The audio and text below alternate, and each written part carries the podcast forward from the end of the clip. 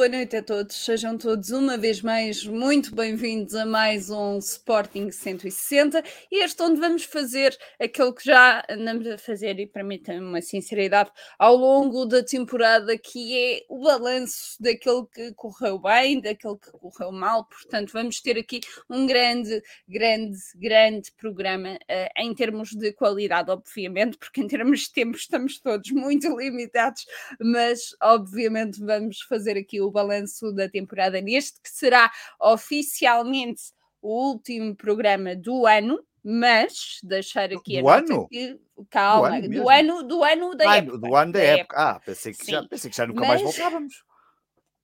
A gente queria que a gente nunca mais voltasse. Atenção. É? Ah, a gente queria que a gente nunca mais voltasse. Capaz, mas, uh, para mal dos pecados deles, nós vamos voltar sim. Vamos voltar. Mas, obviamente, teremos aqui programas futuros com o resumo das modalidades, com o balanço das modalidades, como já tínhamos falado. Vamos ter aqui programas com convidados. Ainda não temos é datas, precisamente por isso é que oficialmente. Se arranjamos convidados, será... não é? Exato. Este será. Claro. Este será o último programa da temporada 22-23. Obviamente, o... Ah, Obviamente, a equipa que ganha não mexe.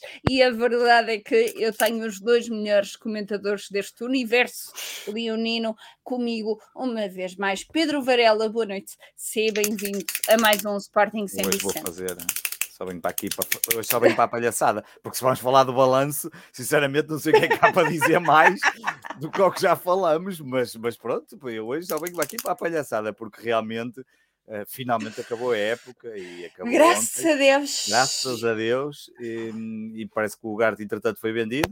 Uh, e, um, e pronto. E para casa era gajo para convidar o, Fra, o Fabrício Romano. Ah, isso é. Mas podíamos ter aí um belo programa em perspectiva. Se aceitarem o convite que endereçamos, estamos a, podemos ter aí um belo programa em perspectiva para a semana, se tudo correr bem, e, e seria interessante até em jeito de final de época.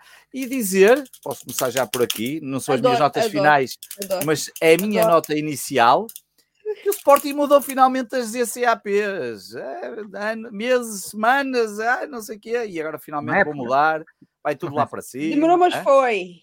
Demorou. Uma época. Demorou uma época. Uma época. Não demorou muito, foi só uma época. Porque era difícil. Tiveram, e vão abrir mais portas.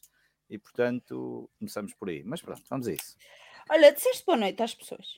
Não disse boa noite, eu sou muito mal educado e não disse boa noite, nem disse boa noite ao João, mas ao João já disse há bocado boa tarde, que já gravei com ele para o Patreon. Ah, boa noite, Mariana. Boa noite, João. Boa noite a todos aqueles que nos estão a ver e ouvir. Mas isto hoje só dá para levar assim. Isto é sempre a palhaçada mesmo. Ser, nós, nós a época, a época foi muito desgastante. Foi muito desgastante. Foi. Foi, ficamos de fora de, muito cedo e da principal decisão, que era o título para o campeonato. E, um, mas sim, mas vamos, vamos falar aqui um bocadinho sobre estas coisas e também ver como é que as modalidades ainda vão, ainda nos vão dar, se calhar, aqui algumas alegrias. Acho que temos aqui, uh, pelo menos no hockey, no basquete e no, e no futsal, que ficamos a saber há pouco vamos jogar com o Benfica. Uh, e na prática, as três que faltam são as três com o Benfica, não é? Futsal final com o Benfica, hockey final com o Benfica e, um, e o basquete, estamos a jogar já com o Benfica, ontem começou, e, um, e portanto temos aí, uh, acho que temos aí um final de temporada para quem gosta de derbys e, e emoções, uh, acho que vai ser muito interessante no, do ponto de vista das modalidades. Mariana está parada. Mariana? Era que eu estava a ver. A Mariana está com uma Mariana época. Olha, a Mariana ficou com o Sporting. Olha, está ali, é. olha. Pronto, Mariana. Não nada, está ali parada. Está parada. Mariana, olha, entendi perfeitamente a tua questão. Deixa-me te dizer que. Boa noite eu a todos. Eu vou remover a Mariana e ela há de aparecer. E pronto, vamos Exatamente. fazer. É desligar e voltar a ligar, costuma funcionar sempre. Exatamente. Um, Pronto, ficamos aqui os dois. Boa noite, João Castro. Boa noite, Pedro. Um, Exatamente. Estou aqui um bocado estou aqui um bocado apertado, que tem aqui o Diniz mesmo a tomar conta do, do miúdo, mas deixa-me dizer o seguinte, uh, e dizer a todos o seguinte, uh, vamos para este balanço da época, obviamente, já referiste, não é, é uma época cansativa, parecia que, parecia que eram duas épocas em termos de tempo a acabar isto, um, e, e, mas eu acho que uh, não é uma época para esquecer, é para relembrar alguns erros que nós cometemos ao longo da época, e portanto uh, ao longo, ao início, ao meio e, e, ao fim, e vamos falar aqui um pouco sobre eles. Uh, poderemos também falar, obviamente, aqui de alguns aspectos positivos poucos, mas que aconteceram, e, um, e falar que aqui há duas ou três preocupações que eu tenho para a próxima época, uh, sobretudo de entradas e saídas e alterações na estrutura do Sporting, que eu acho que podem ser decisivas para a próxima época. Portanto, são feitas ainda nesta época, claro. mas podem ser decisivas para a próxima época. E portanto, acho Olha, João, enquanto a Mariana não entra, exatamente, enquanto a Mariana não entra, porque ela está aqui com um problema de internet, já mandou aqui a mensagem e vai tentar já regressar dentro de dois minutos. E enquanto ela não chega para fazer aqui as questões mais de balanço, mas até podemos começar por aí. Um, a partida, o Garta já terá assinado até 2028, os tais cinco anos, o Fabrício Romano já acabou há pouco por confirmar. Um, para quem estava com dúvidas em relação até ao tweet que ele fez de tarde do, do dinheiro, em princípio, a operação deverá ser qualquer coisa como, esperemos nós, como aconteceu com o João Félix e com o Enzo, não é? Nós recebemos a pronto o, um, e o clube entender se há com a instituição financeira do qual Pagará fará o factory, não é? é se quiseres falar um bocadinho disso e depois já falamos Sim, da outra questão. Já, já foi feito várias vezes, hum, não, não será a primeira, hum, claro. do factoring, portanto, recorrer a uma entidade financeira, eh, recebemos o dinheiro a pronto, existe um juro, um, poderá andar a, sei, a, entre 6, 7 milhões, não sei, para este montante, não sei quanto é que será, 5 a 7, será, será de certeza, sim, se calhar até mais. Um, e, e, e, o, o PSG, aliás, eu tinha, tinha dito isso no, no que tinha escrito um tweet, lançou a notícia dos 100 milhões uh, que o Sporting só iria receber certo. a 5 anos os pagamentos e, e obviamente muita gente ficou bastante chateada com isso e eu para acalmar as hostes uh, expliquei que normalmente o que se faz é o factoring. Há a possibilidade também, ou havia a possibilidade, ainda não está confirmado, do, do empréstimo, podia ser uma questão de empréstimo, uh, imagina, pagando 7 milhões agora, tipo o que fizemos com o Nuno Mendes e depois eles compravam, por exemplo, a totalidade, ou compravam um jogador efetivamente em janeiro, até para a operação ser, dar entrada na, no, próximo, no, próximo, no próximo ano, ano contabilístico e portanto podia ser feito dessa forma. Não sei se vai ser essa forma ou se vai ser através do factoring. O que nós sabemos é que nunca o Sporting iria só receber daqui a 5 anos em tranches. Acho que isso era, era impensável. Claro. Não, não nos servia aos nossos. Quer dizer, é, é, sempre bom receber dinheiro, mas acho que seria mais, mais difícil para o Sporting para planear o seu claro. futuro. E portanto, um, se for através do empréstimo só, e só recebemos em, em, em, janeiro efetivamente, portanto recebemos agora uma verba. Um, perguntaram no tweet, mas isso então ficava cheirinha para contratações? Não, o Sporting nunca paga a pronto e portanto as contratações contratações de Sporting seria com planos de pagamento a começar a, a partir daqui a seis meses, e portanto, claro. imagina, comprávamos agora o, o sei lá, o, o Rashford ao Manchester United e um, eh, na brincadeira aqui e, um, e começávamos a pagar a partir de janeiro, não é? E, portanto, é, era basicamente isso que se faz. O Sporting nunca paga a pronto, define-se aqui alguns prazos eh, e, portanto, era isso que fazíamos. Portanto, uh, acho que vai ser isso que vai acontecer, ou o factoring já, ou o empréstimo e depois a, a compra em, em janeiro. Estou curioso para ver depois a, a comunicação da comunicação. ACMV. ACMTV, ACMTV, porra, ACMVM. Eh, porque o Fabrício faz sempre os tweets e neste caso faz sempre a favor do. A do favor, uma perspectiva do, do clube, claro. Exatamente, do clube maior, neste caso, do ponto de vista financeiro e de maior interesse, claro. digamos. Quanto é que custa realmente rede. o jogador? Ele cinge claro. a quanto é que custa realmente o jogador. Claro. Um, se ele visse mais o Sporting 160, poderia aprender estes, mais estes, estes items que nós vamos lançando sobre transferências, um, porque já acertamos a, a algumas em termos de processo de negociação, não em nomes e tudo, porque há muita gente aí que tem muitos nomes para lançar, mas estou a dizer em termos de, de, de operação como é que se pode fazer, fomos aprendendo ao longo de vários, destas várias temporadas e, portanto, é, é isso que vai acontecer com o, com o Gart. Uh, vamos aguardar qual vai claro. ser o procedimento. Ou realmente Olha, o antes, ou o empréstimo.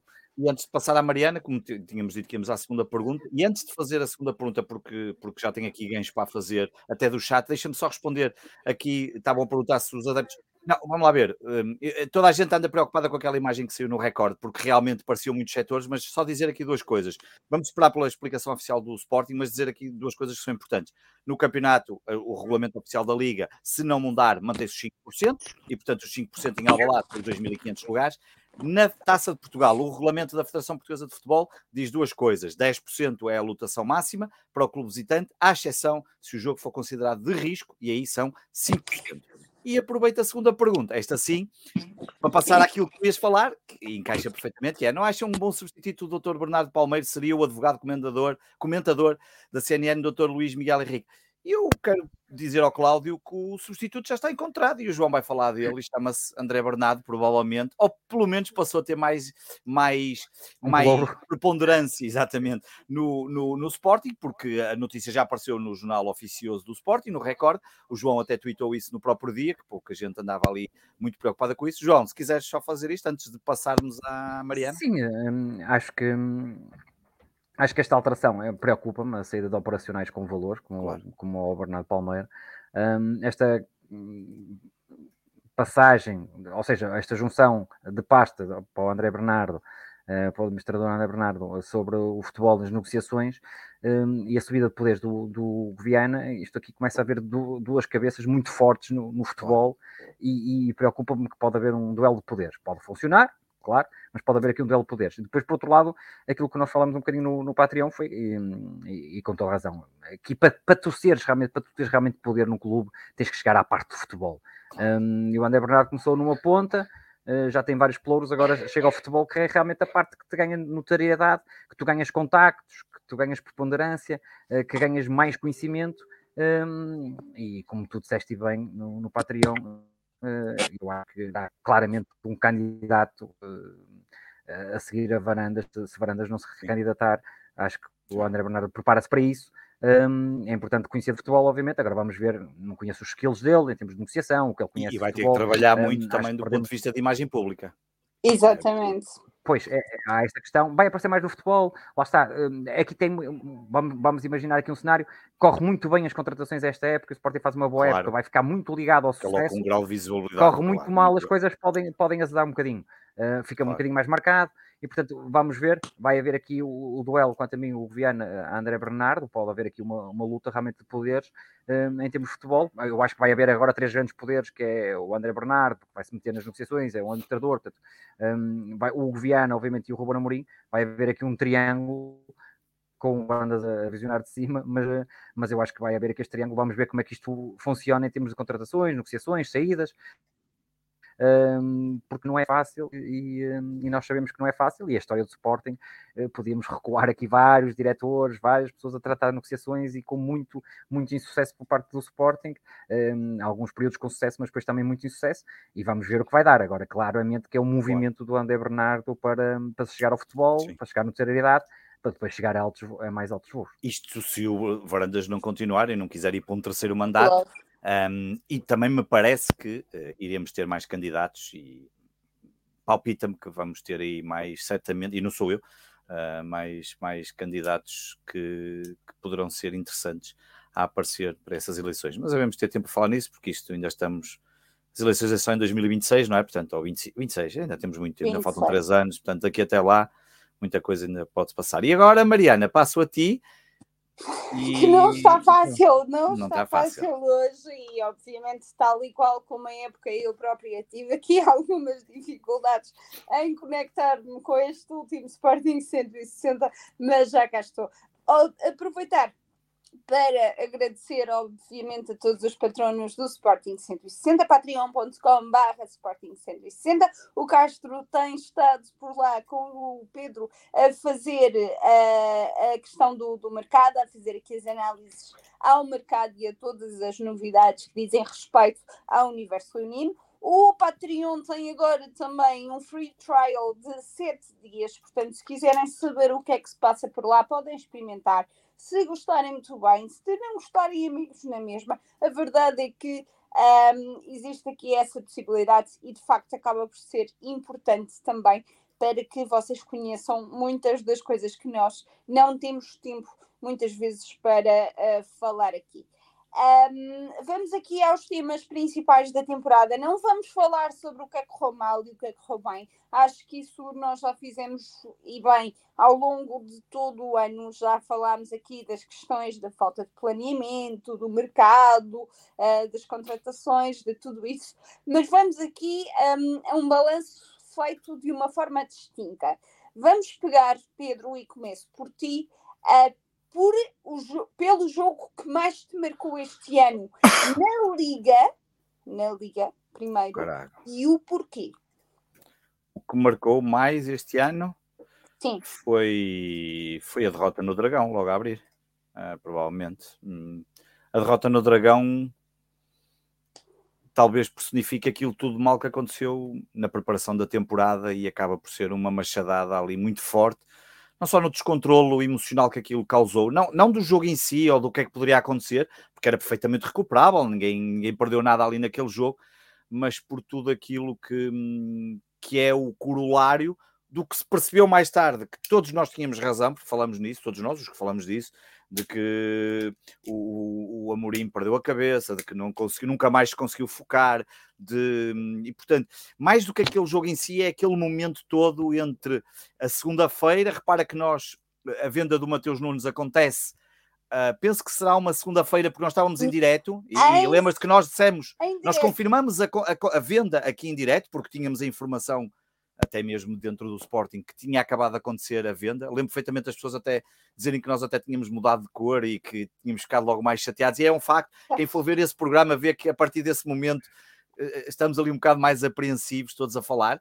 E portanto termina com aquela derrota no Dragão, que curiosamente hum, até poderia ter começado de outra forma, porque nós até temos ali logo uma primeira grande oportunidade e quem sabe o jogo seria outro, mas é, portanto, esse jogo acaba por ser hum, provavelmente o, um, no sentido do, do, do corolário que foi, como eu disse há pouco, de uma semana que acontece toda errada e que acabou por ser tão errada e tão decisiva que, que, o Sporting, como eu disse no Twitter e na altura ainda tive, um, tive que abrir uns tickets e aturar, eh, não tantos como abri agora com a Francinha, mas, mas tive que, mas como disse, à sétima jornada. É a coisa mais engraçada do mundo. Mas isso é, nunca me aconteceu uma coisa dessas por causa de uma foto de uma Francinha, mas pronto, uh, mesmo assim fiquei triste porque não cheguei ao meio milhão de, visualizações. Mas a verdade é que um, foi, foi toda essa semana e que acabamos por. Eh, porque, como eu disse, à sétima jornada já estávamos praticamente afastados do título e eu já não, eu, eu e a meu pai, o João, por exemplo, já não acreditávamos que seria muito que, se, que seria possível chegar ao título e até mesmo ao segundo lugar por aquilo que o Sporting, por todo o descontrole. E, portanto, eh, em termos do que me parece jogo mais complicado de. Ter... Agora, poderá ter havido jogos mais chatos, por exemplo, a derrota com o Chaves ou, ou até com o Rio Ave, que, no início. Porque, reparem, nós tivemos 5 derrotas na primeira volta em 17 jogos, só disso um, é, é, logo um terror. Mas acho que esse jogo um, demonstra tudo errado que aconteceu nessa temporada. Era só João, esta Era só esta, era só esta, sim. João, em termos práticos e em termos de números, esta será provavelmente a pior época de Rubén Amorim no Sporting. Uh, ainda assim, eu quero que tu me destaques de todos os jogos que foram feitos, qual é que achas que foi o jogo que foi melhor preparado e melhor planeado e melhor estudado por parte do treinador de Sporting?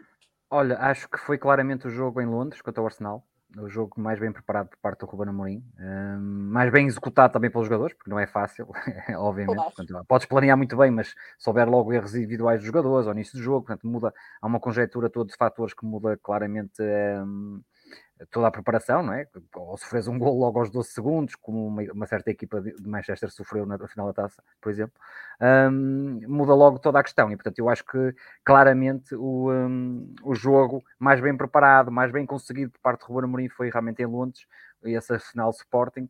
Um, eu acho que também preparamos muito bem o jogo da Juventus, atenção. Acho que preparámos muito bem o jogo da Juventus lá. Não tivemos foi a mesma eficácia, a mesma estrelinha, um, o que levou-nos a que nós não tivéssemos uh, conseguido sair de Juventus com um, grande resultado, porque realmente uh, o Sporting poderia ter conseguido aí um grande resultado. Portanto, em termos de preparação de jogos, eu acho que os melhores foram os europeus, por parte de Ruben Amorim. Um, acho que jogamos muito bem também a taça da Liga contra o Porto, falhámos claramente em termos de finalização, uh, diga-se passagem. Acabamos de perder o, o, o troféu. Portanto, um, em termos de épocas completas, porque não, considero a época aquela que o Ruben Marinho entrou a meio quando veio do Braga, uh, é a pior época do Ruben Marinho, os números comprovam, um, não só em termos de pontos, mas também em termos de, de derrotas e, e, e, de troféu, não conquistamos nenhum. Hum, portanto, é, é, realmente a pior eh, época do Ruben Amorim um, isso tem toda a razão. Um, e estavas a perguntar ao Pedro qual é o pior jogo. Eu acho que o jogo Dragão, uh, até acho que foi, eu não diria mal preparado, mas não foi preparado com a mesma energia. O Amorim estava com a cabeça a leste e, portanto, o Sporting não teve assim, tirando ali um remate Morita logo a começar o jogo, não, não tivemos assim outra grande, grande porcentagem. Mas um jogo que me chateou muito foi o jogo de Braga. Eu acho que o Sporting se ter começado com uma vitória em Braga, as coisas podiam ser um bocadinho. Um, e nós tivemos a ganhar sempre em Braga, e esse jogo dava logo um aviso que aqui ia ser a época. O Sporting a ganhar três vezes em Braga e não consegue segurar o resultado, parece que foi logo um aviso, uma mensagem. Para aquilo que iria acontecer. É para ir acontecer. Ganhaste três vezes em Braga e não segura o resultado. Uh, parecia que a Estrelinha não estava ali connosco, não era só a Estrelinha, mas que não estava, não estava tudo afinado para ser uma época igual. Pedro Varela, vou Deixa só dizer um... aqui que ainda perguntam se só dá live no YouTube. Sim, dá no YouTube e no Facebook. Em live, a transmissão só dá no YouTube e no Facebook. Depois, quem quiser ouvir só áudio, sem ser em direto, dá em todas as plataformas de podcast. Mas em direto e com imagem, e, e neste caso só dá mesmo com imagem, é o YouTube hum, e o Facebook. Só para responder aqui, em direto. Pedro Varela, antes de te fazer a próxima pergunta, vou-te pedir para corrigires o meu nome, porque eu própria não, consegues? não consigo. Ah, eu consigo, eu consigo, desculpa. Oh, não tinha visto. Vou-te vou -te pedir para, para o fazeres. E enquanto só Mariana ou queres que ponha? Então, não, italiano? Mariana, podes pôr, podes pôr italiano, podes pôr o que tu quiseres. Desde que não ponhas qualquer coisa de Benfica ao Porto, por mim, Pronto, podes pôr o que tu quiseres. Obrigada. Obrigada. Mariana Jubas. Bem, estava eu para te perguntar quem foi o jogador que mais te surpreendeu pela negativa este ano. E porquê? Agora está muito tá melhor. Um...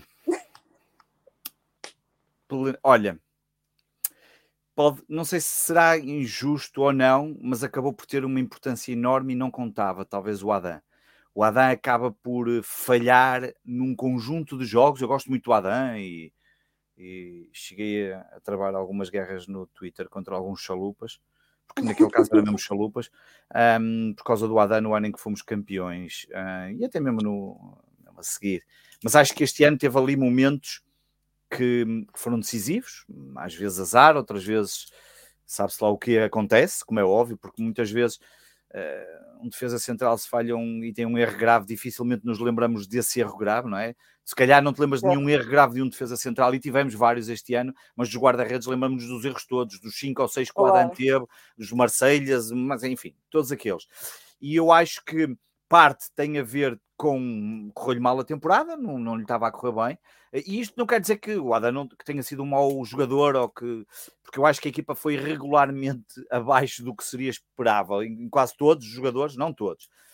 Um, e, e, é em parte porque lhe correu mal a temporada, e em e noutra parte, uma coisa que o João, fartamos de falar disso muitas vezes nos pós-jogos, e o João falou disso, e muitas vezes no Patreon, na antevisão, que era de faltar alguma hum, concorrência ao, um, ao, ao Adam, Para, para sentir esse, esse, esse lado mais.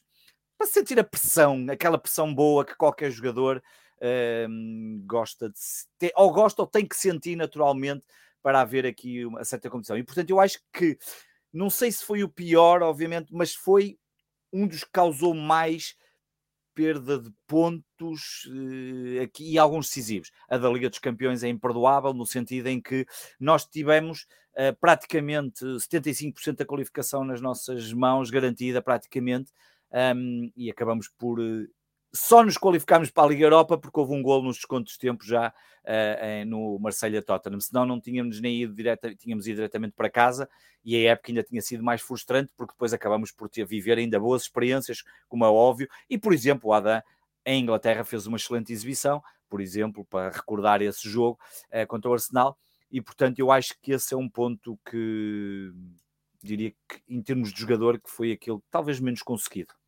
Pá, não, não vou para, os, para aquelas coisas dos gaio ou do. Pá, os gaio, coitado, por muito respeito que eu tenha pelos gaio e, e, que me custou muito ver às vezes aqueles insultos que, ele, que o levaram até a cancelar as redes sociais ou pelo menos a desaparecer com elas, ou seja o que for. Uh, mas a verdade é que são jogadores que eu acho que não, também não trazem muito ao Sporting já. Acho que para titular não, não, não, não, não, não tem capacidade e portanto estou a falar aqui de jogadores que eu quero e que para o ano sei que podem continuar a ter uma preponderância muito importante, elevada no, no Sporting, ou pelo menos uma regularidade que nós esperamos que ela continue a acontecer. Ok, João, obrigada pelo nome, antes de mais nada, Pedro.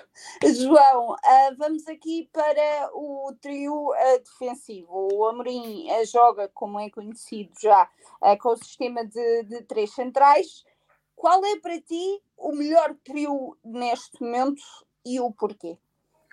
Olha, um, só, só dizer uma coisa, estavam, estavam a dizer que o Sporting joga sempre igual, uh, o Sporting joga sempre no mesmo sistema, não quer dizer que jogue sempre joga igual. igual. Há variantes Era bom. diferentes.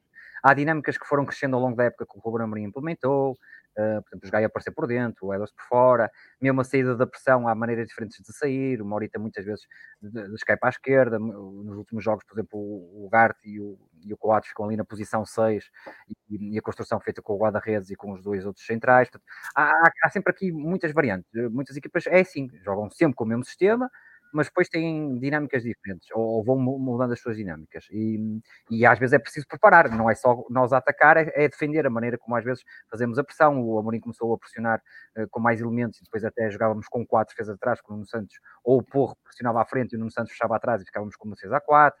Há, há, coisas diferentes, não é, não é tudo igual como estavam a dizer. Um, em relação ao trio defensivo, eu vou ser sincero, eu acho que o trio defensivo do futuro do Sporting ou o mais forte um, será o Santos Justo na direita, o Osmano no centro e o Inácio à esquerda. Um, porquê? Uh, primeiro porque eu acho que um, o Coates teve uma época irregular, um, alguns problemas físicos também, obviamente, alguns erros que foi cometendo, apesar de grandes jogos que fez, como é lógico, é um grande jogador, mas acho que o Santos Justo em forma é o melhor defesa do Sporting, claramente.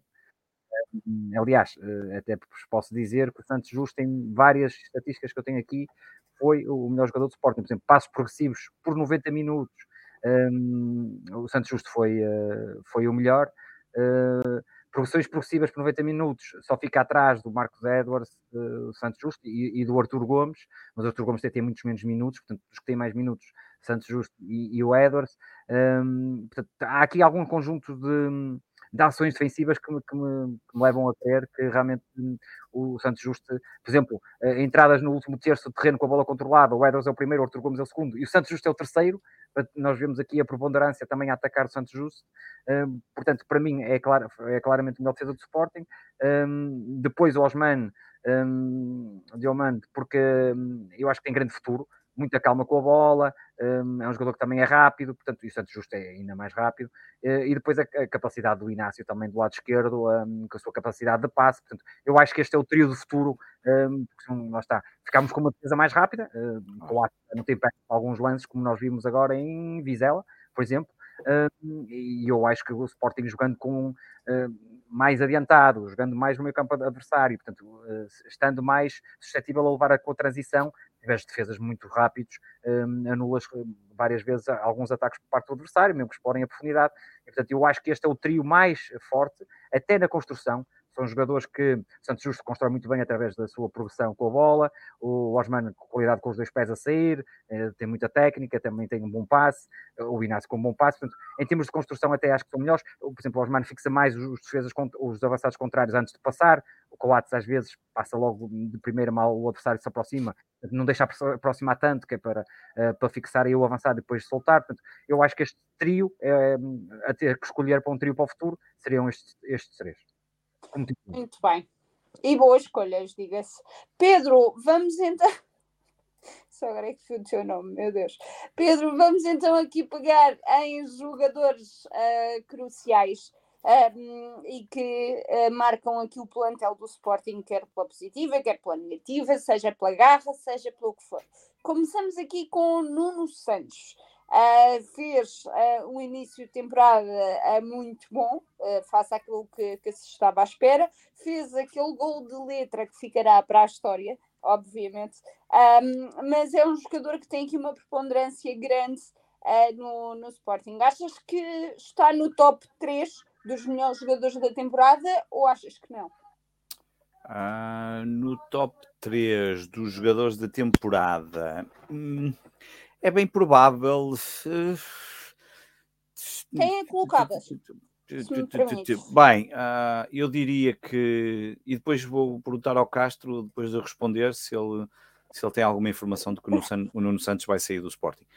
Um, porque é o rumor que anda aí. Uh, uh, anda, aí anda por aí. Rumor. Anda aí muito rumor de que o Nuno Santos vai sair do Sporting. Bem, eu diria que o, o jogador, talvez o melhor jogador do Sporting esta temporada, epá, acho que não há muita dificuldade. Ele se faz a sua melhor temporada, uma das melhores temporadas, eu penso que é mesmo a melhor temporada dele com a camisola do Sporting, eh, provavelmente Pedro Gonçalves. Um, é uma temporada fabulosa, com 20 golos e 15 assistências. Acho que é, acho que é, é, é notável. Uh, acho, que, acho que provavelmente é o, é o jogador que eu escolheria como, como o principal. Depois, um, depois para número 2, eu, eu, para número 2, eu, para número 2, uh, eh, ou seja, Pedro Gonçalves e o Garte, eu, eu, eu, disse Pedro Gonçalves porque é para o Castro poder dizer que o Garte é o primeiro lugar. Eu já sei que o Castro vai dizer primeiro, que é para não ser igual. Mas, entre, mas a verdade é que Pote e o Garte, entre primeiro e segundo, são claramente, acho que não há muitas dúvidas. Onde eu tenho dúvidas é no terceiro, curiosamente, porque eu acho que pode ser entre Morita e o Nuno Santos, mas eu quero dar um destaque. E portanto, vou fazer assim, coloco os dois em execo, porque eu acho que o, o Morita faz uma temporada muito boa.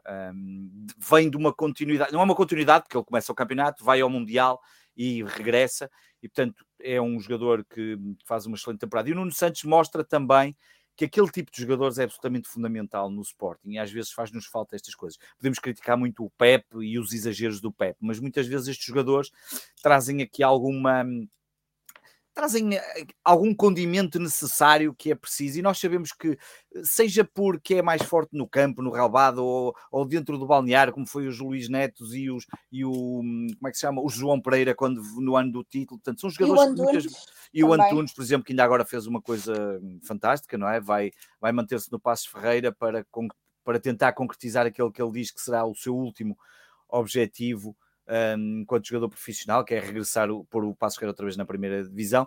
Mas depois temos também o Edwards, portanto, Pote e Pote e o Gart, ali toca-taco, Edwards, Morita, Trincão, ah, Morita, eh, Nuno Santos e provavelmente a seguir Trincão. O que é curioso, porque hum, o Trincão, não sendo. Pá, eu não estou aqui a contar o Pedro Porro, porque o Pedro Porro o Pedro Porro, claro que ainda tinha. Mas o, Pedro, mas o Pedro Porro já saiu em janeiro, já não é de Sporting, já não quero saber. Um, agora quem pode querer saber dele é a Magui. Mas o Pedro Porro já não quer saber dele para nada porque já não é, não é de Sporting, já não quero saber. Agora, o, um, eu acho que hum, estes jogadores acabam por, por, por ser fazer ali uma espécie de top 3. Um, claro que é, é difícil, estou-te a colocar aqui 5 ou 6 jogadores dentro do top 3, certo. mas andará por aí. Potugart, Edwards, um, Morita Nuno Santos e depois Trincão, porque o Trincão, apesar de tudo, e tenho que dizer ao, tenho que dizer mais uma vez, estas coisas são chatas de dizer, um, o, o, Trincão uh, e o Castro disse várias vezes em direto na Rádio Observador um, que não, não, não era assim uma toma contratação como as pessoas ao início quiseram fazê-lo.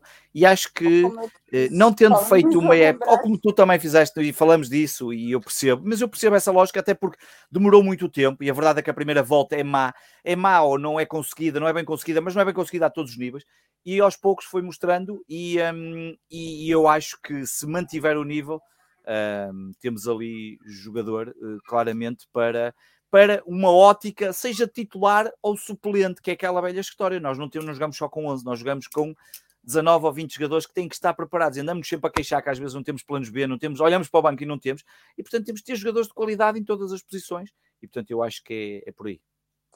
João, falando aqui do rumor da saída de Nuno Santos, uh, antes de fazer a pergunta que queria fazer, pergunto se achas, primeiro, que isso é possível de acontecer e, em segundo lugar, se achas que Nuno Santos, se for possível de acontecer, se achas que Nuno Santos se está a ressentir pelas saídas uh, em campo, uma vez que esse é um, as saídas de campo uh, durante, durante a segunda parte, que esse tem sido um dos motivos destes, destes zunzuns da possível saída de, do, do jogador de Sporting. Olha, em primeiro lugar, deixa-me dizer e respondendo aqui ao, ao, ao, nosso ouvinte que disse nós estamos a sugerir que o Adá e o Coates não teve tudo no Sporting. Não foi nada disso é que sugerimos. Isso. Um, eu só disse, perguntaram quais eram os três melhores centrais na altura, eh, nesta altura, e portanto, e o Adam, o Pedro também disse que queria sair, provavelmente até o Adam será o titular próxima época. São os jogadores fundamentais e o Coates vai fazer muitos jogos para o ano a titular, de certeza absoluta. Claro. O que eu estava a dizer era os três melhores centrais de Sporting nesta altura, para mim, em termos de qualidade, um, foi os que eu referi.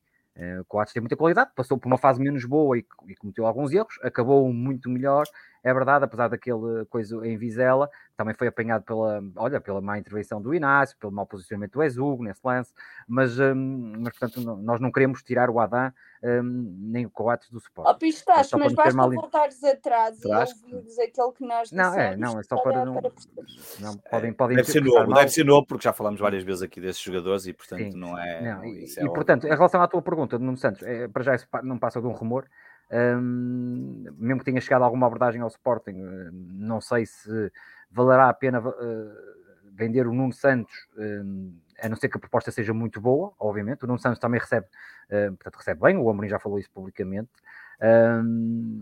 tem uma vida estável em Portugal, portanto, tem que ser alguma coisa muito boa para as duas partes. Se for algo muito bom para as duas partes, eu sou apologista, eu já fui mais apologista em que nós ficávamos com os jogadores 5, 6 anos, agora não sou assim tão apologista. Isto acho porque a fome e a vontade de, de vencer, coisa que não falta ao Nuno Santos, se calhar até é um mau exemplo, mas eu acho que, que há ciclos para tudo, há, time, há timings para tudo. O Nuno Santos fez uma grande época, já tem uma certa idade, eh, se houver uma boa proposta e que seja, que seja neste caso, boa para todas as partes, e neste caso todas as partes é o Sporting, o, eh, o Nuno Santos e até o clube por onde ele vai, mas o que me interessa é, é o Sporting, porque não? Eu acho que há timings para tudo, porque eh, lá está, há jogadores que cumprem ciclos, já, já é que é a terceira época do Nuno Santos no Sporting, é, terceira quarta. época, vai, vai para a quarta, vai para a quarta, não é?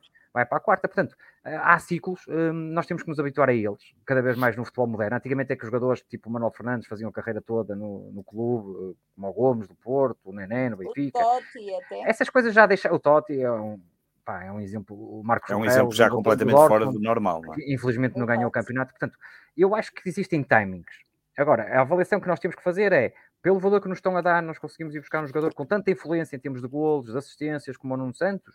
Se sim, Existem alvos, podemos chegar lá, vendemos. Se o valor não for suficiente para nós cobrirmos isso, e obviamente temos que, que ponderar. Portanto, hum, sou, sou, perfeitamente a favor da, das saídas. Depois o jogador já está cá há dois anos, às vezes menos porque os jogadores explodem, no caso do Ugarte, por exemplo. Um, e portanto sou, todo a, sou a favor que pá, às vezes os jogadores também precisam destas coisas e às vezes nós precisamos de jogadores com. Não, e volto a frisar, não é o caso do Nuno Santos, que ele está sempre pronto para ganhar. Mas há jogadores de Sporting que se calhar estão a entrar naquele ciclo que já estão cá há 3, 4 anos e é preciso rodar um bocadinho o ciclo. Temos que pensar que se vierem jovens, joga jovens jogadores, ou seja, jovens jogadores em termos de clube e que, com a possibilidade de saberem que o Sporting luta por títulos e, portanto, aquela vontade de ganhar uh, for superior aos que temos cá, porque não? Não vejo qualquer problema nisso. Um, em relação à, à, pergunta que fizeste ao, ao Varela, e só para responder rapidamente, um, não vou dizer qual é o pior jogador, mas vou dizer, por exemplo, que uma das coisas que eu acho que fez falta à época foi o Amorim ter evoluído num sentido de eh, perceber que o Sporting precisava realmente mais um avançado, o Sporting precisava de mais uh, qualidade no plantel do que efetivamente foi construído, principalmente depois da saída de Mateus Nunes, com, com a entrada do Sotiris, depois com contratações tipo Rochinha, portanto, que, que, era, nesse caso, até preferível apostar em jovens do que isso, e portanto, acho que faltou aqui, e acho que o Ruben Amorim sabe, um, por parte dele aqui, uma evolução nesse sentido, além alguma leitura nos jogos que eu acho que, que ainda pode evoluir, mas é um treinador muito novo, com grande porcentagem de vitórias no Sport, é um grande treinador, mas uh, não, daria, não, não poderia acabar este, este, este programa do Sport 160 sem dizer que realmente contava com o Amorim percebesse, ao ler o plantel do Sporting nesta época, que realmente não bastava uh, colocar o Jová no plantel para jogar a 9, que isso iria substituir ou dar luta ao Paulinho, ou que fosse um, imprescindível uh, o Sport, ou que não fosse imprescindível o Sport ter um avançado diferente do Paulinho no plantel. Acho que aprendeu, aprendeu da forma mais difícil, que é com os resultados, ficar em quarto lugar, não ir à Champions, não ganharem o título, um, e acho que tem que ser corrigido agora. Vamos ver muito também se realmente corrigiu na totalidade ou se vai optar por um jogador que seja nem carne nem peixe, ou se vai a, a, a, realmente escolher um avançado com, com golo, com, com características diferentes do Paulinho. Vamos ver, muito pelo avançado, nós vamos perceber em que estado está a evolução do Amorim. Um, queria só deixar aqui porque um, tinha aqui escrito para dizer e, e se calhar não ias fazer essa pergunta. Não, mas podes, podes, podes dizer à vontade, estás completamente tranquilo. Pedro, ainda antes de irmos aqui ao resumo do Tigas. E às perguntas do chat, depois não te esqueças, que estão aqui algumas. Chat, yeah. Claro que sim, claro que sim. Uh, dizer, uh, perguntar-te uh, dos reforços, qual é que gostavas de emprestar? Porque precisa aqui claramente de jogar para evoluir e qual é aquele que precisa de jogar mais porque sentes que tem qualidade suficiente, até quiçá para fazer parte da equipa titular. Dos reforços, qual é o que eu emprestava e, com, e qual Sim. é o que? Qual é aquele que mantinhas, com toda a certeza, sentado Sim. no banco ou no 11 titular? Uh, aquele que eu mantinha, mas que não vai ficar, é o Fataú, mas isso tenho quase certeza que não vai ficar. O Castro tem falado muitas vezes isso, e portanto eu gostava muito que o Fataú um, ficasse, um, mas não acredito que vá ficar, sinceramente. E se for para não acreditar nele como jogador, nem para suplente, então também prefiro que o empreste. E estou como o Castro dizia, fazer como fizemos há uns anos com o William Carvalho, emprestá-lo, nem que seja para, para a Bélgica, seja para onde eles quiserem e depois regressar e depois acabar por acontecer o que, que acabou por acontecer a William Carvalho, por exemplo, que se tornou o jogador que, que todos sabemos, uh, até ter batido com a cabeça numa, numa, parede e coitadinho, depois teve ali uma fase má no final da, da sua passagem pelo Sporting. Mas esse claramente era um jogador que, que, que, eu, que eu gostava que ficasse, mas que vai emprestar. E outro, um, ehm, porque os reforços, vamos lá ver, os reforços que o Sporting um, trouxe de uma forma muito rápida e clara. O Santos Justo vai ficar e, e obviamente que tem que ficar. O Vinagre foi, veio, foi emprestado, está dependente da, da está lesionado seis meses. Está lesionado. Ah, é verdade, está lesionado os seis meses, já nem me lembrava. Pois, exatamente, portanto vai ficar lá sossegadinho. O Diomando, não há dúvidas nenhumas. O Sotiris, o Arthur Gomes, o Rochinha, o Bailarino, provavelmente emprestava-os a todos. Adeus e foi um prazer, paciência, a vida é mesmo assim. E o, outro, o que eu ficava claramente para emprestar era o Fataú e uh, provavelmente o Tanlong. Embora eu acho que o Tanlong um, gostava de o ver a ter mais oportunidades e acho que é possível o Tanlongo, ao contrário do Fataú, Tanlongo tem experiência de jogar na primeira divisão, na Argentina, obviamente, tem experiência de jogar campeonato de primeira divisão, ao contrário do Fataú, que veio do Ghana e praticamente veio logo para, para aqui para Portugal e não, não tem provavelmente a mesma experiência, apesar de eles serem mais ou menos a mesma idade, mas Fatal emprestava, tão logo gostava que ele ficasse e, um, e, que, e que jogasse. Um, seria mais ou menos assim as coisas. E temos muitas perguntas do chat, portanto, João, a primeira será diretamente para ti. Não, a primeira é do Manuel Fernandes, ali a camisola do Manuel Fernandes. É verdade, sim senhora. Era só para dizermos que é verdade. E o Manuel Fernandes hoje faz anos, mas ainda vamos falar disso. Mas, mas pronto. Então, siga lá. Vamos lá. É esta então... a primeira que tu querias? Não. Exatamente. Exatamente. Exatamente. Quem eram os possíveis emprestados do Paris Saint-Germain, não é? Quem seriam os possíveis emprestados do Paris Saint-Germain? João. Mbappé, o Nuno o Messi Mendes. já não é porque saiu, não, é? não é? Foi uma pena porque Mbappé, estava mesmo pronto Nuno para Mendes e pá, não, se calhar basta estes dois. Basta estes dois, cara, mas não, não, não sei, eu acho que eu acho que não vai haver empréstimo nenhum, nenhum jogador um, do Paris Saint-Germain. Um, acho que seria complicado. Uh, e vocês vão perguntar, mas porquê é que seria complicado? Não seria complicado, mas o Paris Saint-Germain não entrou no Braga e agora ia emprestar um jogador ao Sporting. Não era assim um bocadinho esquisito? Uh, investir no capital do Braga e emprestar um jogador ao Sporting. Não sei. E o Paris Saint-Germain que pode jogar com o Braga na Liga dos Campeões e tem o mesmo investidor. É verdade. Um, é, também vai ser não, pronto, por isso, uh, acho que não. Acho que o Sporting não vai querer nenhum empréstimo. Acho eu. Posso estar aqui a fazer uma grande confusão. E, portanto, mas uh, estando esta relação Paris Saint-Germain-Braga, pá, seria um bocadinho estranho para Paris Saint-Germain emprestar um jogador ao Sporting um, e o Dinis que era um jogo novo e, um, e portanto seria seria não seria bastante difícil. Portanto o Bernardo acho que não vai haver nenhum empréstimo já ouvi dizer de Renato Sanches acho que não não faz sentido nenhum e portanto acho que vamos ficar com o dinheiro e vamos depois fazer as nossas comprinhas uh, no outro lado. Sejam compras feitas como deve ser. Vamos então não é 90%, pergunta. é 80% do GART, está confirmado que o Sporting tem 80%, e aqueles 40% deve ser o do pote que ele se refere. Portanto, o pote, o Sporting adquiriu mais porcentagem do pote, não é, João? Está, já, já estava praticamente fechado isso também. Quê? Do pote, pote, já tinha. Sim, não, não está fechado, mas Não está fechado, mas está na tentativa, está em negociações com o Famalicão. Os 80% do GART é que já estão. Vou dar uma opinião muito polémica se não é para vender o pote, não sei porque é que vamos gastar dinheiro agora. Vamos gastar no... tanto dinheiro, não é? Um, Será percebo. alguma coisa a ver com o facto de termos ficado com mais do Ugarte? Do Ugarte, sim, eu percebo às isso. Vezes uma claro, contrapartida de um lado para outro. Eu percebo, mas não vamos vender agora o pote. Porque é vamos, para nós era, o cenário ideal. Não gastamos dinheiro nesse, gastamos o dinheiro que vamos comprar no pote, até porque o pote fez uma boa época, está em grande, não sabemos como é que vai correr a próxima época não sei, mas, uh, mas é muito se calhar direcionado por causa do negócio do lugar. Portanto, aqui obviamente damos muito bem com o Famalicão uh, e temos esta, esta premissa e, e, obviamente o Famalicão sai com esta venda do lugar, sai aqui reforçado e bem. Uh, e depois mais aqui do Pote, portanto o, o Famalicão faz um ótimo encaixe. Também tem apostado forte no scouting e agora está a colher frutos. Ainda vai ter aí a venda do Ivan Heim, não sabemos para quem, mas provavelmente também vai, vai vender o jogador. Portanto, o Famalicão está a ser bem gerido e está a fazer um bom scout. Vamos então aqui à terceira pergunta. Pedro. Eu não, eu, eu, eu, quando ele for opção, logo vemos. Na verdade, é, quando for uma opção, logo vemos, mas na verdade, é, não sei. É, eu só posso avaliar em, em termos do, do, presidente quando, quando, se ele for e se apresentar o seu programa.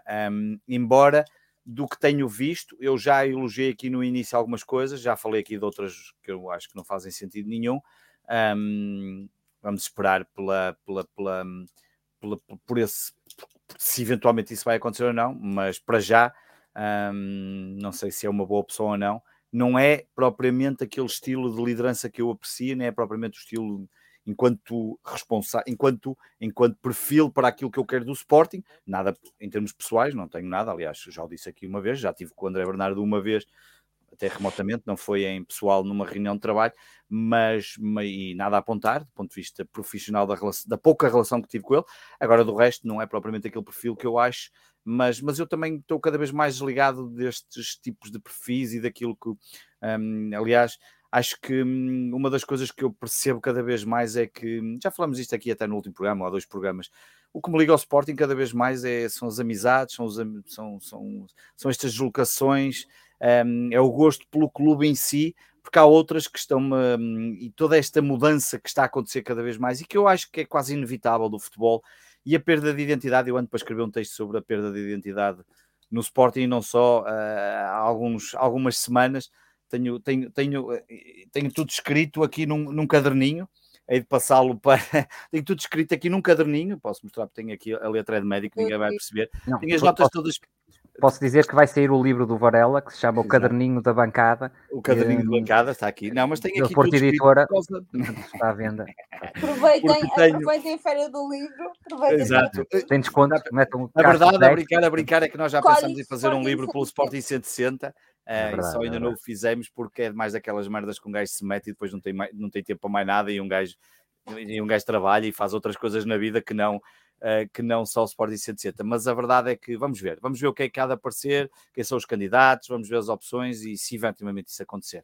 Olha, deixa-me só responder aqui ao, ao Mariana, eu, ao bocado respondi àquela pergunta do Bernardo e, e atenção, estava acho que fui bem educado e ia dizer ao Bernardo que no Sporting se calhar não vai buscar nenhum jogador para o Saint-Germain, se calhar não era a resposta que ele queria ouvir, mas é verdade, é, é a minha opinião. E ele há pouco falou do Miguel Ribeiro, um, fazia uma pergunta bastante inteligente do Miguel Ribeiro. É alguém com muito conhecimento no futebol e está a dirigir em um Famalicão. Ele estava a perguntar se não poderia substituir o, o, o Vinas, que, é, que neste caso é o Bernardo Palmeira. É o Bernardo Palmeira. É, é uma boa questão, é excelente mesmo. A única a objeção que eu tenho é que uh, o que é que se fazia ao André Bernardo e ao, e ao, e ao Goviana? Deixo para ele refletir, porque aqui é pois. é uma questão de poder. O, claro. o, Miguel Ribeiro é diretor-geral uh, do, do Famalicão, acho que é diretor-geral, não sei se tem outro nome. E não sei se ele quer sair de lá, sinceramente. Se quer sair de lá, porque lá ele manda. Na entrevista que ouvi dele. Sim, hum. porque lá é, é que manda. No Sporting íamos ter aqui mais. Ele é mesmo o presidente, na verdade, não é, é João? Presidente, é? Ele é o presidente da SAD, é mesmo da SAD, exatamente, o presidente da SAD. E, portanto, que é ao mesmo lá... tempo o CEO, não é? Portanto, ele gera tudo, faz ali. E, portanto, um Bernardo, a pergunta é excelente, obrigado pela participação mesmo. Uh, mas ele vir para aqui e não ser ele a mandar e ter aqui tanto poder e ter outras pessoas com poder no futebol, ou seja, é, é, era uma situação que eu acho que estás a, colocar bem a questão, se por exemplo saísse o Goviana, uh, um dia que saia o Goviana e tudo, a possibilidade aqui de um diretor-geral para o futebol, mandar tudo no futebol, um, seria, uma, seria uma, uma possibilidade interessante. Mariana, esta pergunta acho que ainda não faz sentido, no sentido em que o André Bernardo se candidatar, mas isso é se candidatar, pareça mais para proteger o Amorim, hum, sinceramente não sei, e se o for agora, logo se verá. Portanto, passamos se calhar para a próxima para. O João pergunta quais os jogadores emprestados da formação que poderão fazer parte do plantel principal para o ano. Fala-se do Marçá, do Muniz, do TT, do Vinagre, etc. Uh, pá, Marçá não, Vinagre não, está lesionado, TT não, está uhum. arriscado, é para vender. Muniz depende da pré-época. Eu acho que pá, pronto, o Exugo vai fazer, não é? Não sei, o Exugo não conta, não é? Já estava na. Pronto, já estava. Ah, possível yeah, não. Um, acho que o Afonso Moreira tem uma possibilidade, vai à pré-época e portanto acho que tem uma possibilidade, será dos jogadores com mais possibilidade. O Muniz também, vai à pré-época e, portanto, poderá haver aqui uma possibilidade. Hum, acho que vai ser difícil porque o Sporting tem centrais muito bons, né? ainda por mais agora com a vinda do, do Osman, na fecha ali mais uma porta. Hum, e temos ainda o Mateus Reis, não se esqueçam disso, e o Neto se renovar. Portanto, Muniz muito difícil, hum, mas vai ter a pré-época. Hum, emprestados, pá, não estou-me a lembrar assim do jogador, do jogador emprestado do Sporting que tem a hipótese, de, se calhar estou-me a esquecer aqui do grande nome e vocês vão me matar, mas uh, eu não vejo nenhum jogador da formação, tirando o Afonso Moreira, um, nesta altura. Gosto muito também do Tiago Ferreira, mas veio de uma lesão e agora começou na equipa B. Um, já fez a pré-época o ano passado, até fez lá dois jogos engraçados, mas depois teve a lesão e teve muito tempo parado. Uh, o ano passado, ou dois anos, que acho que o Tiago Ferreira até teve dois anos parado. Um, e portanto, vou-te dizer assim: a minha grande expectativa da pré-época uh, será o Afonso Moreira o único, uh, porque dos emprestados, epá, não me estou a lembrar aqui nenhum. O Quaresma não fica, uh, o TT não fica. Um, pá, estou a ver só o Afonso Moreira e, e, vamos ver o que é que o Muniz faz na pré-época. Não estou a ver assim, Rodrigo Ribeiro, não sei se vai à pré-época. Uh, tenho dúvidas que fique. Uh, ainda para o Sporting contratar um avançado com o Shermite, acho que não tem hipótese Rodrigo Ribeiro. Portanto, TT não, pá, não. Olha, só estou a ver assim, vai ser muito difícil ficar algum. Vamos lá ver o que é que o Afonso Moreira poderá fazer na PrEP. E cá estaremos para aquilo que seja necessário. Passando então para a próxima pergunta. A próxima já respondemos, não é? De certa forma, já se andou aqui a falar, que é o Vinagre que está, está lesionado. Ricardo, está lesionado. Está, está, é, Ricardo, ele está lesionado, portanto vai ficar no plantel no sentido, assim, só que daí até jogar ainda vai faltar muito tempo. Basicamente. Exatamente. Exatamente. Não, vai ficar a treinar o cochete no plantel, já é diferente. Sim, no plantel já vamos ver. Vamos ver. Eu acho que depois está bom. E... Diz João, desculpa. Não, acho que depois ele está bom, vai ser emprestado. Não faz sentido é, e... reintegrar. Exatamente. E vamos então aqui ao, uh, à pergunta do Rui uh, Marques também. Não, já falamos disso. Não, já uh, e parece que já se confirma. E parece que já é, está a confirmar. É factoring, é, portanto, é parecido. O Sporting recebe o, o dinheiro todo a pronto. E o, PSG, e o custo dos juros da, da, operação financeira da operação, fica a cargo do, do clube comprador, que neste caso é o comprador. E eles depois que se entendam com a entidade que vai financiá-lo e, portanto, uh, uh, é isso. Que se entendam uns com os outros é a parte mais importante. O programa já vai longo, mas ainda temos algumas coisas para falar. Antes disso, vamos ao resumo uh, das modalidades pela voz e pela imagem do nosso Tiago Tano. Boa noite, Mariana. Boa noite, João. Boa noite, Pedro. Olá a todos os ouvintes do Sporting 160. O handball disputou a 26 jornada, a última deste, desta Liga Placar Handball 1 no pavilhão municipal da Maia e vencemos o Ada Maia por 32-23 com 14-12 ao nosso favor ao intervalo. Foi uma primeira parte cheia de erros, com o Sporting a conseguir superiorizar-se fruto da sua maior qualidade, com a segunda parte a ser mais característica, embora com um ritmo semelhante a um jogo de treino.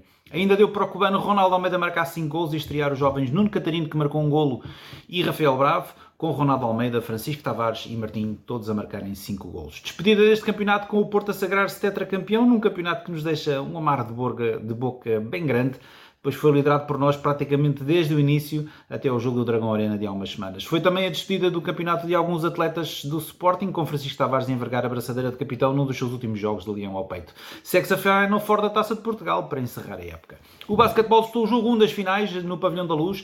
Perdemos frente ao Benfica por 85-84 uh, e foi um Sporting que começou com um ciclo inicial com Lonkovic, Armudo e Pata na esperança de conseguir ganhar a luta dos ressaltos e melhorar a equipa defensivamente mas após o primeiro período parecia que tudo estava a compor para uma derrota pesada. O Sporting estava algo atabalhoado e apático no ataque, não convertia, aliás, nem tentava lançar praticamente de três e defensivamente, fruto das muitas trocas defensivas nos bloqueios diretos, ficávamos desposicionados e permitimos que o Benfica marcasse imenso na área pintada e ganhasse inúmeros ressaltos ofensivos. Curiosamente, quando no segundo período o Travante sai do jogo, tudo mudou. O Sporting passou a jogar de forma mais coletiva, passámos a defender melhor e equilibrámos a luta das tabelas estancámos os pontos feridos na área pintada e trouxemos Lovat mais para o jogo. A equipa melhorou e foi André Cruz sobre a buzina a colocar o Sporting na frente no intervalo. No balneário foram corrigidos posicionamentos defensivos e também ofensivos E na segunda parte o jogo saiu equilibrado, sempre com o Benfica na frente, mas com o Sporting sempre a uma curta distância. Os Leões tiravam muito bem partido de Patani da vantagem da agilidade que ele tinha no bloqueio direto e os triplos iam caindo a miúdo. Fazemos fast forward para os momentos finais, do jogo, onde após um falhanço do Benfica passámos para a frente por um ponto com 3 segundos por jogar. Dois tomates de Norberto, de Norberto Alves, depois Bruçar acaba por marcar numa entrada para o sexto, num lance polémico que devia no mínimo ter sido revisto pelo Instant Replay System. Sporting esteve muito bem da linha de lance livre com 84% de eficácia, mas apenas 17% nos lançamentos de 3 pontos. Marcámos mais pontos em contra-ataque. Uh, Tivemos mais pontos vindos de turnover e de segundas bolas e tivemos também mais pontos a vir do banco, mas a nossa maior vantagem em todo o jogo foram apenas de 2 pontos, tendo o Benfica liderado quase todo o encontro. Polanco esteve muito bem a vir do banco e terminou com 20 pontos, tal como Patana e Lovat, e esta foi uma derrota que custa, mas que mostrou que é possível ganharmos no pavilhão da luz. Por isso, calma e cabeça levantada. O futsal masculino jogou o jogo 2 das meias finais. Na Liga Placar, no pavilhão João Rocha, recebemos os Leões por Salve e vencemos por 3-2 após 2-2 no final do tempo regulamentar. Um, mais uma final para a equipa de Nuno Dias. O Porto Salvo foi um osso duro de roer, atuando sempre num 4-0 bastante intenso, com pressão alta, com muita rotação de jogadores e com encaixes específicos nas parelhas. O Sporting tinha sempre vantagem física quando jogava com pivô e usou e abusou sobretudo Ziki e Sokolov. Foi mesmo o Russo numa excelente rotação a fazer um 0, com Miguel Ângelo na segunda parte a fazer o 2-1, num desvio junto à baliza. O Porto Salvo nunca se deu por vencido e lutou sempre imenso, empatou a primeira a 1 e depois a 2, mesmo estando sempre em desvantagem faça um Sporting que não se deu muito bem com a pressão alta e a intensidade dos Leões, falhando imensos passos e mostrando estar algo preso nos movimentos ofensivos. O prolongamento acabou por ser inevitável face ao falhanço da marcação de grande penalidade por parte de Merlin já na segunda parte, e no prolongamento o Sporting apresentou-se melhor, com mais posse, maior domínio, marcando a um segundo do fim da primeira parte do prolongamento num canto marcado de bico, com a bola a desviar em Wesley que acaba por fazer um autogol. Os Leões ainda tentaram guarda-redes avançado na segunda parte do prolongamento, mas o Sporting sente-se muito confortável a defender o sistema ofensivo e segurou a vitória. Apuramento para a final conseguido sem perder qualquer jogo nestes playoffs, com este jogo a terminar também com a carreira de Pedro Cari, jogador dos Leões que passou 9 anos no Sporting, conquistando inúmeros títulos e despedindo-se onde tinha que o fazer, no pavilhão João Rocha. Obrigado por tudo, Cari. É tudo por agora, saudações leoninas a todos, digas algo. Obrigada ao Cari, obrigada também ao Tigas por um grande, grande resumo das modalidades uma vez mais. Vamos então aqui para a última pergunta da minha parte para ambos. Eu acho que na altura nós já falámos sobre isto, mas eu tenho que vos perguntar outra vez, porque há dois gols uh, do Sporting que marcam esta temporada. Um deles de Nuno Santos, outro de Pedro Gonçalves. Foram dois dos melhores golos que já se viram neste clube, ou pelo menos aqui eu assisti neste, neste clube. Uh, João, deixa-me perguntar-te, uh, em primeiro lugar, uh, qual é o teu favorito? E em segundo lugar, um, a importância que cada um deles tem para um clube que este ano ficou muito aquém daquilo que se esperava. É para mim? Não ouvi, desculpa lá, estava é aqui os dias a interromper. É, é? O, o, do pote. Hum, aí, espera aí, Mariana, que já vou tratar de ti. O Diniz não concorda, o Diniz, não, não prefere, prefere o do Nuno. É, mas não, uh, sim, o do Nuno também é fabuloso, mas o do Pote, obviamente, é muito mais difícil, um, diria eu, uh, e depois é, é, é, no estádio que é, no jogo que é, e portanto, claramente o do Pote, eu acho que é claramente um, eh, um gol candidato ao Puscas, foi o melhor gol da Liga Europa este ano, da Liga Europa, sim, foi o melhor gol da Liga Europa este ano, um, já eleito, portanto, o melhor gol, já ganhou esse prémio, e, e é grande candidato para o Puscas, eu acho que, que merece, obviamente, com, pá, com, é um gol fabuloso. Fatal também marcou um gol do meio campo, diga-se passagem, não pelo Sporting. Mas Essa marcou, era a pergunta que eu tinha para o Varela, mas não tem mal, não tem mal. Não tem mal. Epá, adivinhei a tua pergunta, peço desculpa. Mas hum, há, há gols muito bons, mas esse, esse o, do, o do Santos é fabuloso também. Hum, pá, mas o Sporting sempre teve assim grandes gols. Eu acho que o Sporting tem sempre grandes jogadores. Hoje no, no Patreon nós falamos da transferência dos últimos anos que mais deixou entusiasmado, que foi a transferência do Bruno Fernandes para, para o Sporting.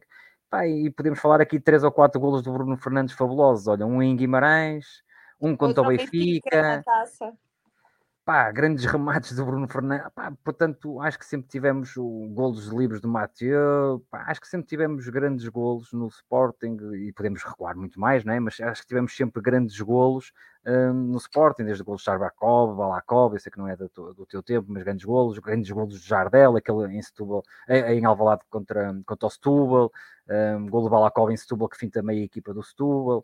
Uh, gol de Balacova aos 12 segundos contra o Benfica, uh, primeira transmissão da SICA que, que, nem se via por causa dos fumos, quase que nem se viu o golo. Pá, há muitos golos fabulosos do Sporting, obviamente do meio campo, contra o Arsenal, daquela forma. É, acho que mais que o golo é a ousadia do pote um, naquela altura do jogo, lembrar-se, vai mesmo daqui. Um, e portanto é, é realmente o golo do ano, isso não tenho nada dúvida. Pedro, pedir-te para te tirares do muto, porque senão não vou ouvir a tua resposta, mas uh, perguntar-te se concordas com, com o João e se o gol do Pote é, é eleito uh, o melhor dos dois golos uh, dos quais eu falei. Sim, estava na dúvida entre o gol do Pote e o autogol do Pongol contra o Maria. Ai não, isso já foi um, Mas, assim, claramente o golo.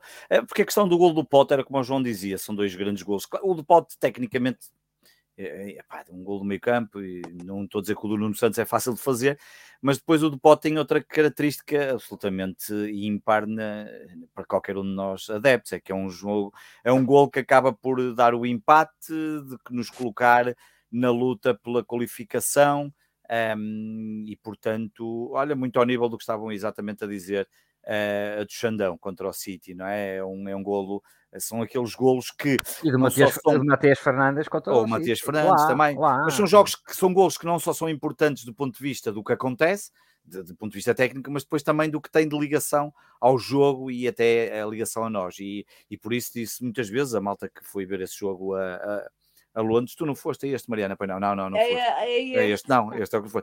Que ainda por cima deve ter sido. Uma... Pedro, se fores por é? fazer um, os adeptos do Arsenal vão ficar com aquele gol na memória. Nunca mais vão esquecer, exatamente. E da mesma forma que os adeptos do Sporting que lá foram também nunca mais vão esquecer, porque, porque é um golo absolutamente incrível que nos depois ajudou e muito a, a qualificar-nos para, para, para, a Liga, para, para a continuidade da Liga Europa e para a fase seguinte da Liga Europa. Mas é claramente o melhor gol é o do Pote.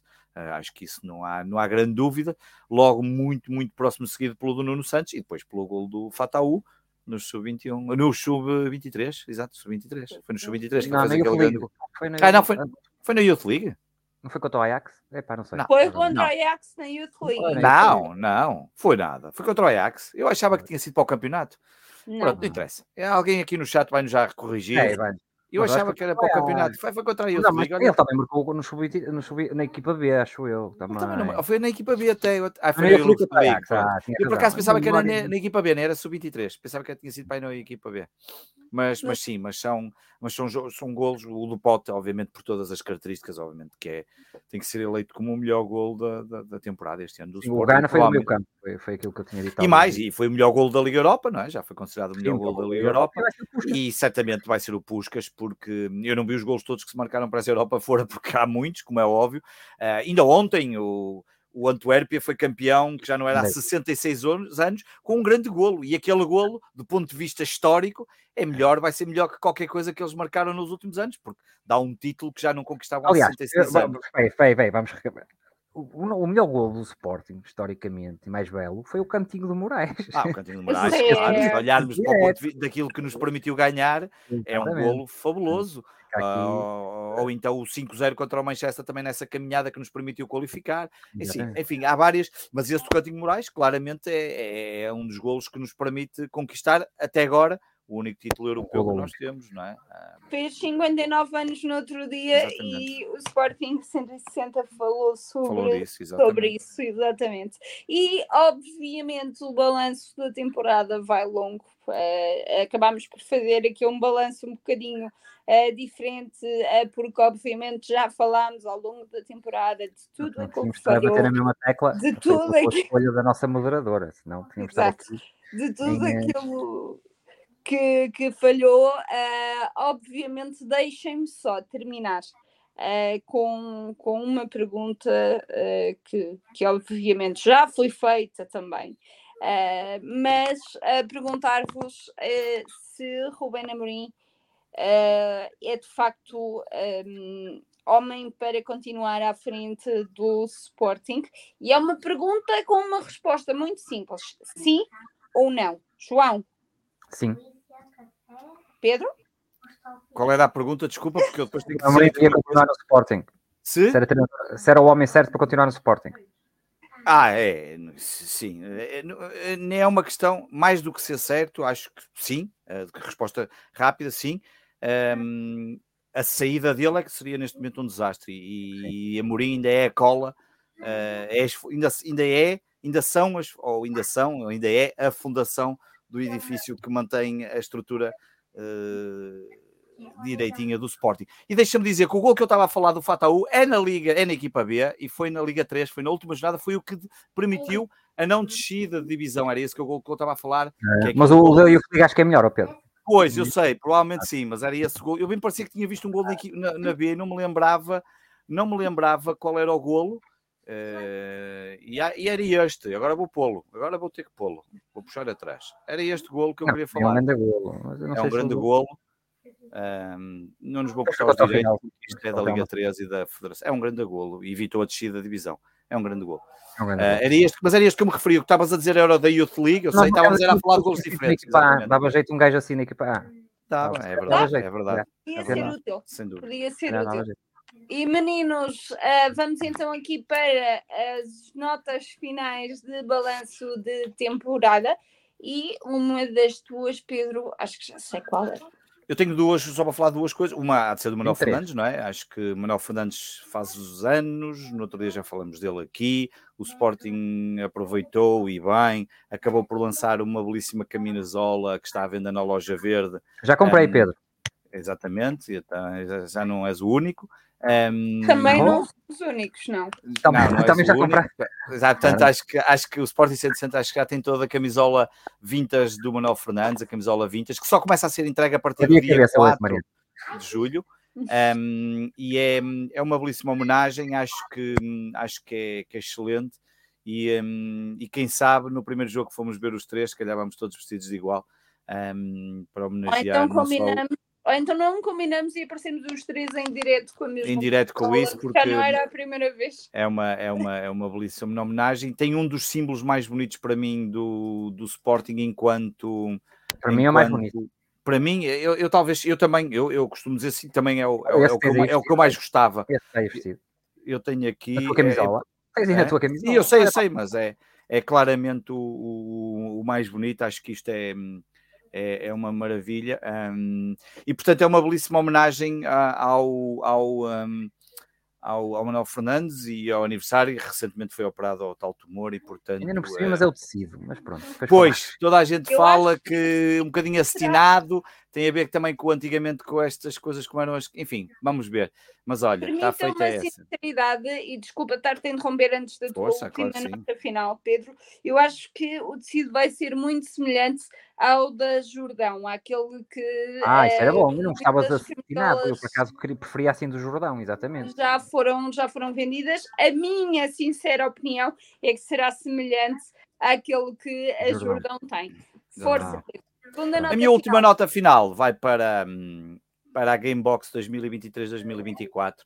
Eu sei que sou chato, eu gosto de pegar com tudo. Acho que esta imagem merecia um bocadinho melhor. A frase está ali muito pequenina, mas isto já são problemas de quem trabalha numa empresa que tem muito cuidado e pormenor e atenção. Está excelente, somos, somos muito picuinhas, é verdade, é por isso é que, por isso é que, por isso é que o Sporting não consegue trabalhar connosco. Uh, mas a verdade é que, mas, é, mas quero falar bem disto. Acho que um, foi uma uma boa medida anunciar muito rapidamente quais eram as condições que iriam estar uh, por trás, digamos assim, da, da nova Gamebox 2023-24.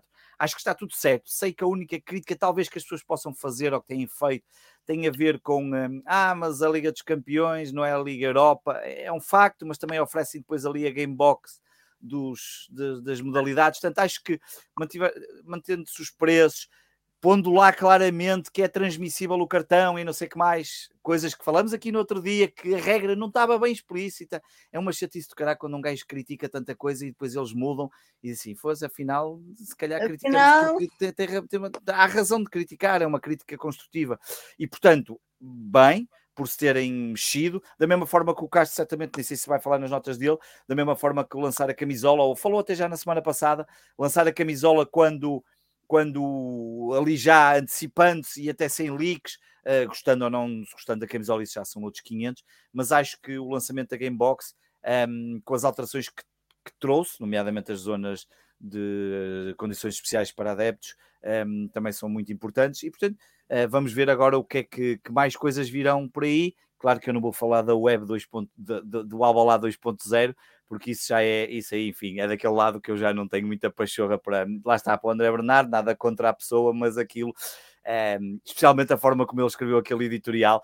É um editorial muito fraco de quinta-feira, um editorial que volta a falar do desinvestimento no momento de celebração, conseguem ir voltar outra vez ao passado, mas, mas e obrigado ao Diogo por estar a confirmar o tecido replica original.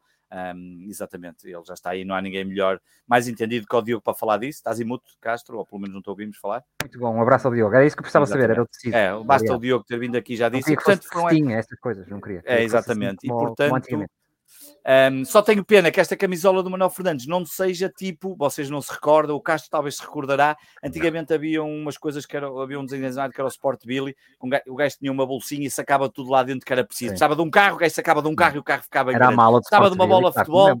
É, e havia as bolas. É, é pena que esta camisola não tenha efeitos desses. Portanto, um gajo sacava a camisola do Manuel Fernandes e atirava para cima do Paulinho e o Paulinho desatava a fazer golos. Era o desejo que eu tinha para a próxima temporada. gostava muito que nós tivéssemos uma mala de Sport Bill onde pudéssemos sacar equipamento de jogadores antigos. Já precisamos agora de um Manuel Fernandes. Jordão, toma lá, pumba, Jordão lá precisamos de um Jordão, toma lá. Olha, agora precisamos de um Peter Schmeichel. Pronto, toma lá. É, era muito bom, mas pronto, ficou aqui as minhas e era E era útil de, de facto para, para essas mesmas situações. João, as tuas notas finais. Olha, a primeira nota para o Pedro Cari. Um, dei essa nota na rádio Observador, atenção, ao Pedro Cari, dei essa nota porque a melhor despedida dele tinha que ser no pavilhão João Rocha. Um, é um jogador que nos deu muito e, portanto, tinha que deixar aqui a minha singela homenagem ao Pedro Cari, que foi um jogador que aprendi a gostar um, e que deu muito ao futsal de Sporting depois, os parabéns ao Manuel Fernandes e, obviamente, e ao Sporting por fazer esta iniciativa da camisola que me fez perder a cabeça e comprá-la, não é? Que não sou assim muito de comprar camisolas, tenho algumas, mas não sou assim muito, eh, não sou Mariana, não é? Não, não sou Mariana, é porque tenho, tenho, tenho aqui dois filhos e não posso comprar camisola a toda altura, é mais por isso, uh, mas é mais por isso, mas vontade não falta, portanto perceba perfeitamente a Mariana. Mas um, depois lembrei-me, ao ver a camisola, e, até disse ao Pedro, pá, lembrei-me, um, lembrei-me antigamente, mas uh, lembrei-me, por exemplo, da camisola que o Diogo levou ao, ao Sporting. Neste último jogo que com ele. Neste último jogo que ele levou aquela camisola Fabulosa. de 1970. Ele está aí, se calhar, ele já. E que, que é original Fabulosa. e que fez um sucesso ali nas relotes, que toda a gente estava maravilhado com a camisola, e portanto fez-me lembrar, é a minha possibilidade de ter uma camisola antiga, com o símbolo que eu mais gosto, e portanto vamos investir. Um, portanto, já disse o Pedro Cari e o Manuel Fernandes. Uh, sobre a camisola, uh, realmente tinha aqui uh, essa terceira nota, que era a camisola que o Sporting saiu. A antecedência com que a camisola foi, foi vendida e sem leaks, acho que é um passo importante, portanto, uma nota positiva. E a última grande nota positiva um, é para todas estas pessoas que nos estão a ouvir sempre às segundas-feiras, que perdem um bocadinho do seu tempo e que durante uma época difícil não nos abandonaram, não ficamos aqui a falar os três, têm sempre questões, têm sempre sugestões, têm sempre críticas, que são bem-vindas. Bem camisola de 1962 original, portanto, foi um sucesso em Alvalade, um, só, mesmo vendo, uh, só mesmo vendo ao vivo para, para se acreditar naquilo. Eu, eu, se tivesse essa camisola nem, nem a tirava de casa. O Castro já tinha 5 anos nesta altura, em 1962. É verdade, cinco, em cada perna. Mas, um, e, e portanto, para as pessoas, obviamente, que todas as segundas-feiras, numa época difícil, não nos, de, não nos deixaram sozinhos, vieram aqui comentar, vieram nos elogiar, vieram nos criticar, uh, apareceram sempre aqui nesta barra de comentários que nos aparece aqui do lado direito, um, que comentam posteriormente, que ouvem depois, que ouvem em direto um, que são uma autêntica fa família, portanto, para eles, um, o meu muito obrigado. E agora que estão as vossas. Ah, e, e, já agora está aqui o Gonçalo. Um, um abraço ao Gonçalo eh, e dei-lhe os parabéns pelo título. Um, Exatamente, grande, do Benfica. Foi o, único, foi o único que mereceu os meus parabéns. Bem, a dizer que, um, obviamente, uh, terminamos este, esta temporada do Sporting 160 de 22-23. Mais ou menos, mais ou menos, Mariana. terminamos uh, o vamos balanço, ver. Oficialmente, mas não, oficial. Oficialmente, mas, mas vamos ver se.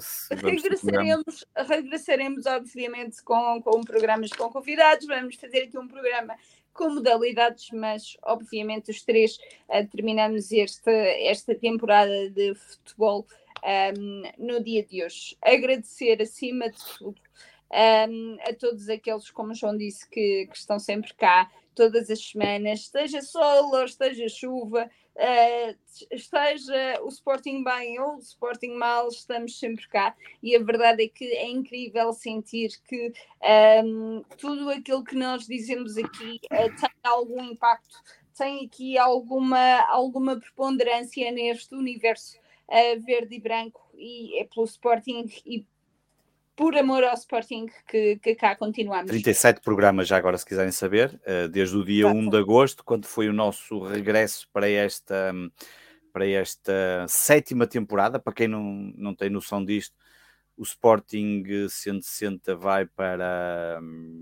faz esta, esta é a sétima temporada e quando regressamos nessa sétima temporada, que foi no dia 1 de agosto, e portanto no dia 1 de agosto era o programa 282 e, e, hoje vamos no programa 318, portanto 37 programas que fizemos este ano, mais não sei quantos conteúdos, pelo menos bah, uns dois por semana de certeza, no mínimo, no Patreon, portanto é só contar as semanas agosto, agosto, setembro, uh, agosto, setembro, outubro, novembro, dezembro, janeiro, fevereiro, março, abril, maio, 10 meses, 4 semanas, 40 semanas, 2 conteúdos, 8, uh, provavelmente 80 conteúdos, o que e que vamos continuar. Estão aqui a perguntar se vamos de férias. Não vamos de férias, porque nós continuamos a trabalhar nas nossas vidas profissionais.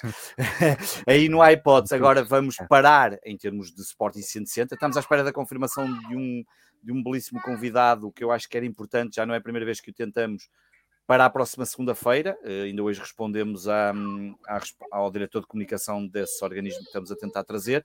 E, um, mas vamos continuar no Patreon. No Patreon vamos estar. Eu sei que o Patreon não é gratuito como é, como é, como é o Sport 160 às segundas-feiras, mas vamos continuar lá. Esse, esse vai ser o nosso pouso durante o período de defesa, sempre, como tem sido sempre em todas as temporadas. E aqui só iremos voltar nos jogos de pré-época, que normalmente serão ali por volta de julho, não é, João? Ali mais, mais coisa, menos coisa. Sim, Já ali dois jogos, o, o Genk, não é? Algarve e o Real Sociedade. Sim. Já são os dois jogos marcados e, portanto. E depois vai-se saber qual será o jogo de apresentação aos sócios. e essas coisas todas. E, portanto, nós iremos fazer aí, já voltaremos provavelmente entre Patreon e aqui, mas diria que depois só lá para agosto é que regressamos. Normalmente, se o campeonato começar ali por 8 de agosto ou 16 de agosto, ou regressamos a 1 de agosto, mais coisa, menos coisa, ou 8 de agosto. Um, vamos ver. E, obviamente, uh, quero, quero dizer que isto tudo não era possível sem a presença uh, do, do Pedro e do, e do João uh, em todos estes programas, todas estas segundas-feiras, às vezes muito contentes, outras vezes muito chateados mas a verdade é que encaramos isto sempre como uma terapia de grupo. Reitero, são os dois melhores comentadores que conheço do universo sportingista, não é por serem meus. Efetivamente são aqueles que uh, põem a razão e a emoção do lado muitas vezes para trazer aquilo que consideram ser o melhor para o Sporting. Nós, por cá, continuaremos a trazer as novidades deste universo verde e branco. Obrigada a todos aqueles que nos estão a ver e a ouvir em direto neste balanço de temporada. Obrigada a todos aqueles que nos ouviram ao longo de toda esta temporada. Foi um programa mais leve, foi um balanço mais tranquilo, mas voltaremos uh, tal como o Sporting, porque o nosso objetivo é sermos tão grandes como os maiores da Europa. Obrigada a todos. Viva o Sporting Clube Portugal. Viva o Sporting. Viva o Sporting.